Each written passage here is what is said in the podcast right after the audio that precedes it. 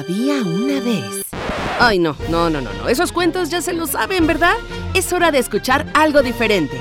Bienvenidos, al podcastito. Podcasteritos, me alegra que estén aquí. Porque hoy les voy a contar la historia de Uña y Mugre. ¿Alguna vez has escuchado que alguien dice que un par de amigos o amigas son como uña y mugre?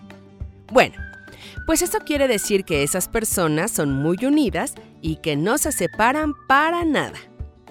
Pero, ¿sabes de dónde viene ese dicho?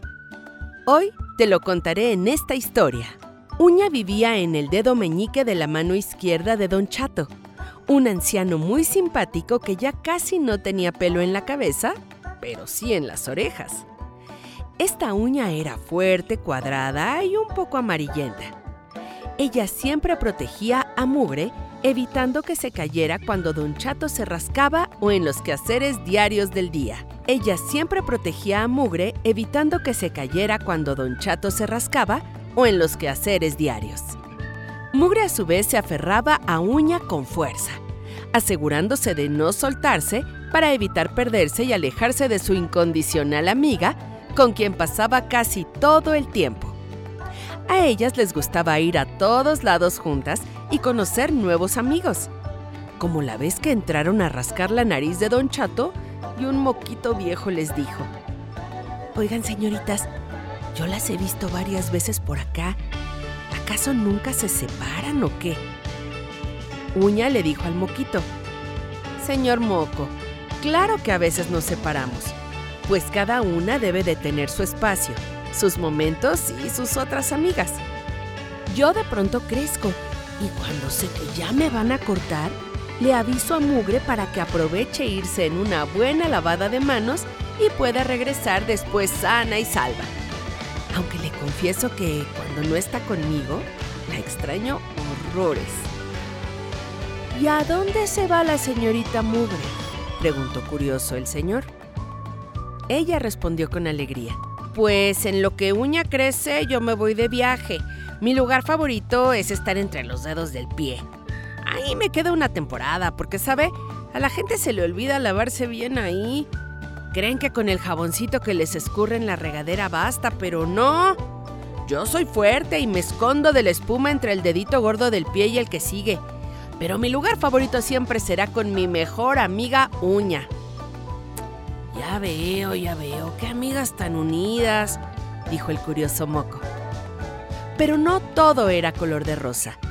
Mugre a veces incomodaba un poco a su amiga, pues iba creciendo más y más, y Uña sentía un poco de dolor, como si se fuera a despegar del dedo. Pero como su amistad era muy honesta y transparente, Uña hablaba con Mugre y le decía, Oye, necesito que te hagas chiquita porque me empiezas a lastimar. Y me encanta cuidarte, protegerte porque eres mi gran amiga, pero porfis, ayúdame tú a mí. Y es que claro, uña y mugre, además de entrar a la nariz, iban al oído, a la cabeza, a las macetas de Don Chato, al lomo de Misifus, al mercado, al parque y a todos lados. Y pues con eso mugre crecía y crecía y uña sentía que iba a reventar.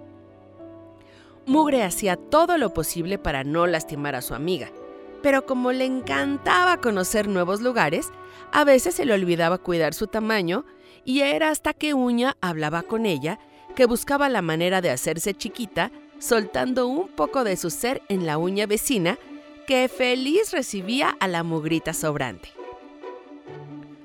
La amistad de Uña y Mugre es conocida en todo el mundo envidiada incluso por algunos como los dientes y la masilla que no se soportan.